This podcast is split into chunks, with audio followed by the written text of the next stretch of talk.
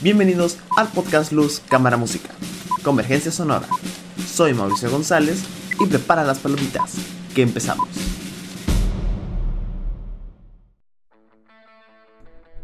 ¿Cómo están gente? Espero se la estén pasando súper bien.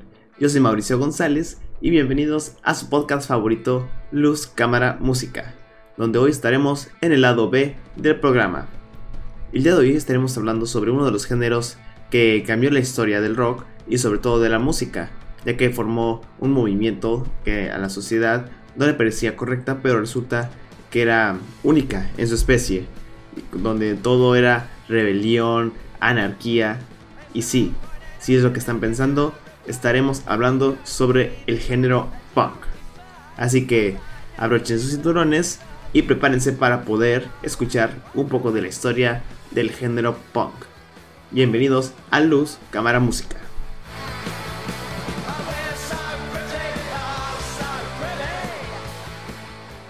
Pocos géneros han tenido un impacto tan grande, masivo y duradero como el punk.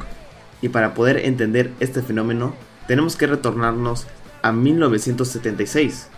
Ese año es muy importante y marcó un antes y un después en la música popular. Algunos historiadores incluso lo llaman el año cero, el punto en la historia después del cual todo cambió. Pero pongámonos en contexto. En 1976 fue el año en el que los Ramones lanzaron su disco debut, el año en que los primeros singles de la escena punk del Reino Unido se soltaron sobre un público que no estaba preparado aún. Y si bien es cierto, los fans querían alejarse del pasado y quemar todo lo que había venido antes. Este movimiento no había surgido de la nada. Estas bandas no aparecieron así porque sí con los principios claves del género puestos en su lugar como una plantilla. Este innovador y minimalista estilo de tres acordes, pero con mucha potencia en la música, tenía sus precedentes, y en definitiva, hubo otros artistas que condujeron a este movimiento decisivo de la música que han sido olvidados o ignorados o no se les dio crédito. El punk es rock and roll reducido hasta sus huesos, por lo que tiene sentido que los primeros chispazos del género se produjeran justo después de Elvis Presley. Uno de estos artistas inspirados por Elvis fue Jerry Lott, alias El Fantasma. Su único single, Love Me, lo llevó a extraños y loquísimos nuevos lugares.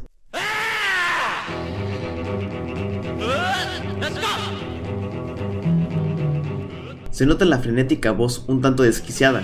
La cacofonía y el ritmo de la grabación no es tan punk como lo conocemos hoy en día, pero sin duda es un paso adelante comparándolo con la música más tranquila y calmada de la época que hacía el mismo Buddy Holly. Otro pionero del punk fue Link Ray. Su pista instrumental Rumble sería enormemente influyente para toda la gama de géneros que se derivan del rock, debido a su uso de la distorsión, el feedback y porque además fue una de las primeras pistas en usar lo que se conoce como power chords en elementos fundamentales en el punk. Supuestamente, logró este sonido agresivo y grueso apuñalar de cortado el cono del altavoz de su amplificador, así como tocando extremadamente alto y saturado. Lo curioso de esta canción fue que a pesar de no tener letra, fue prohibida en la radio estadounidense, debido al temor de provocar disturbios públicos.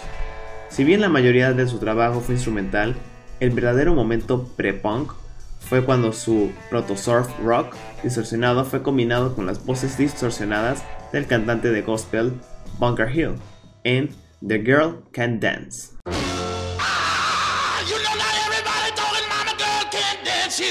Muchas canciones proto-punk vinieron del género garage rock, lo que hacían era simplemente tocar blues rápido y distorsionado. La primera canción que vale la pena mencionar es Louis Louis de The Kingsmen, una actuación de estas letras distorsionadas e ininteligibles y acordes distorsionados que mantenían todo unido esto era rock and roll en su forma más elemental y pura. Si querías saber cuál era el punto de quiebre y separación entre el rock and roll y el protopunk, pues Louis Louis era en ese momento de la historia. Esta canción también estableció la tendencia del punk a cuestionar el establishment. Incluso fue objeto de una investigación del FBI sobre la supuesta obscenidad de las letras que felizmente terminaron sin ser enjuiciados. A pesar de esto, Louis Louis es una de las primeras canciones cuando se dice la palabra fuck. dicho esto con motivos educativos, en un sencillo que esté dentro de los charts, esta maldición nace del baterista gritándola después de dejar caer sus baquetas. Por otro lado, hubo otras bandas de garage rock que trajeron otros elementos a este protopunk que se estaba empezando a cocinar. Surfing Bird de The Trashmen tenía velocidad y el canto chirriante y estruendoso que los páramos más extravagantes adoptarían años después. También fue uno de los chistes más divertidos para mí de Family Guy.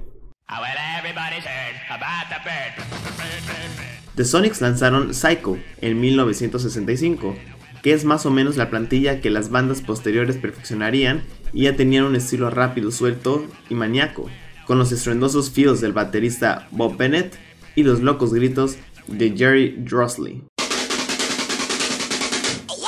La banda Love agregó un instrumento en la velocidad del tempo en Seven and Seven Is.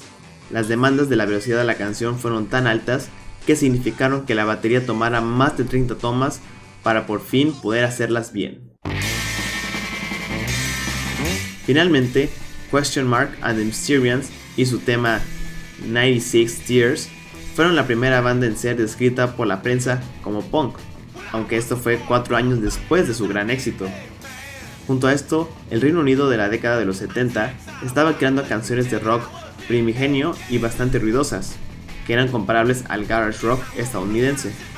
Los primeros sencillos de The Kings, por ejemplo, eran simplistas, de acordes pesados y usaban la distorsión para un grunge adicional.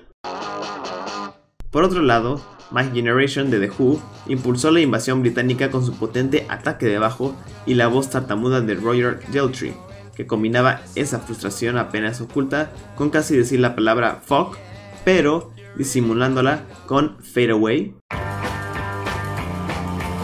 De vuelta a los Estados Unidos, The Velvet Underground lanzó enormemente influyente White Light, White Heat. Hay una broma que siempre se decía sobre los Velvets, y era que ellos no vendían muchos discos, pero todos los que compran estos discos salían y empezaban una banda. Eso demuestra su gran influencia musical sin lugar a dudas. White Light, White Heat coqueteó con el rock y el noise experimental décadas antes de que fuera nombrado como tal, pero, sobre todo, fue su distorsión, estructura de tres acordes y las palabras medio cantadas de Lou Reed sobre la anfetamina y la decadencia urbana, lo que le dio un punto de partida a muchos punks futuros. Sin embargo, el punk realmente comenzó a tomar en forma en Detroit en 1969. El debut de MC5 lanzado en febrero llamado Kick Out the Jams, un álbum en vivo, tomó todo lo que había vendido antes, lo aceleró y lo hizo crudo. También ayudó a MC5 que su introducción sea una de las piezas más icónicas de bromas de escenarios de todos los tiempos. MC5 lo tenía todo, velocidad, actitud y lo más importante, influyeron en otra banda de enfurecidos habitantes de Detroit, The Stooges. Su álbum homónimo salió en abril de ese año, el 69. Es sin duda considerado uno de los precursores esenciales del movimiento punk rock. El sonido está más o menos ahí, la distorsión, el temperamento y dentro de las estructuras, esta versión primigenia y chillona del rock and roll se fue refinando hasta el punto de ruptura de ambos géneros. Además de la guitarra de Ron Ashton, que sonaba como un Kate Richards salpicado de lodo, el verdadero GOAT era el frontman de su nombre James Newell Ostberg, más conocido como el legendario Iggy Pop, el hombre que fue apodado como el padrino del punk. Su frenética voz a lo James Brown, su escandaloso seudónimo y su destructiva personalidad en vivo inspirarían a los punks para siempre. De vuelta al Reino Unido, hubo más desarrollos en el estilo punk con una banda que rara vez se menciona en ese género, la mítica Led Zeppelin. Communication Breakdown, de su álbum debut, es rápida, frenética y cuenta con un estilo de guitarra rápido y descendente. Eso se convirtió en una influencia clave y crucial en Johnny Ramone de los Ramones. Mick Lee recuerda que Johnny Ramone dijo una vez, mucha gente no se da cuenta de esto, pero es así como el rock and roll debería ser tocado. Todo debería ser un estilo de guitarra rápido y descendente. Los que lo rodeaban en ese momento dicen que desarrolló la habilidad de ese estilo al practicar esta canción una y otra y otra vez durante la mayor parte de su carrera temprana. Y si comparas Communication Breakdown con Judy is a Punk y otras canciones de los Ramones, puedes escuchar La Conexión. Otro grupo protopunk con sede en Detroit que merece una mención es una banda llamada Death. Consta de tres hermanos que fusionaron la música funk con la creación de The Who para crear una versión virtuosa y políticamente orientada del punk que bandas como Rage Against the Machine tendrían años más tarde. Su single debut, Politicians in My Eyes, fue lanzado antes del debut de los Ramones. Ahora, el momento en el cual sale el álbum Horses de Patti Smith en 1975, este es el primer álbum punk legítimo. Es una función de todo lo que vino antes, pero como nunca nadie lo había producido. Ella tenía una visión política, estructuras de canciones simplistas y una lírica influenciadas por la poesía beats, también como referencia a Lou Reed, líder de Velvet Underground.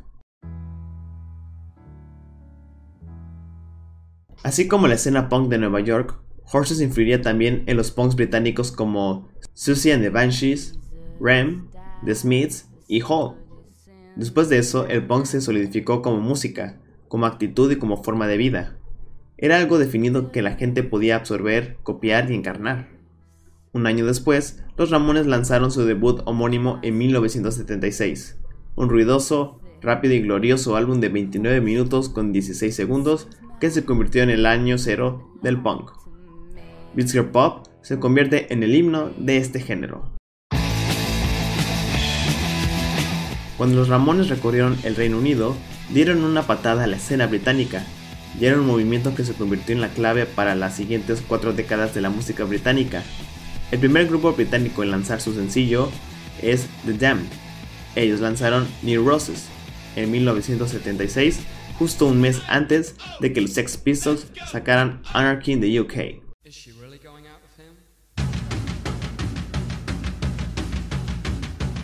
Es justo decir que el punk lo cambió todo. Algunas de las bandas más importantes de la historia de la música salieron del resplandor inicial del punk. The Clash, Blondie, Black Flag, U2, New Order, The Cure y The Smiths. Hoy en día el punk ya no es combustible para la indignación pública, sino una parte arriesgada de la sociedad misma. El punk lo impactó todo.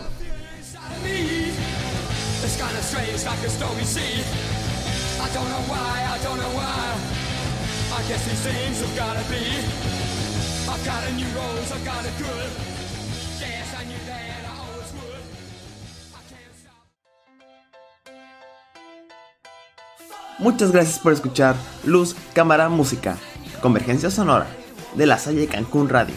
Mi nombre es Mauricio González y hasta la próxima.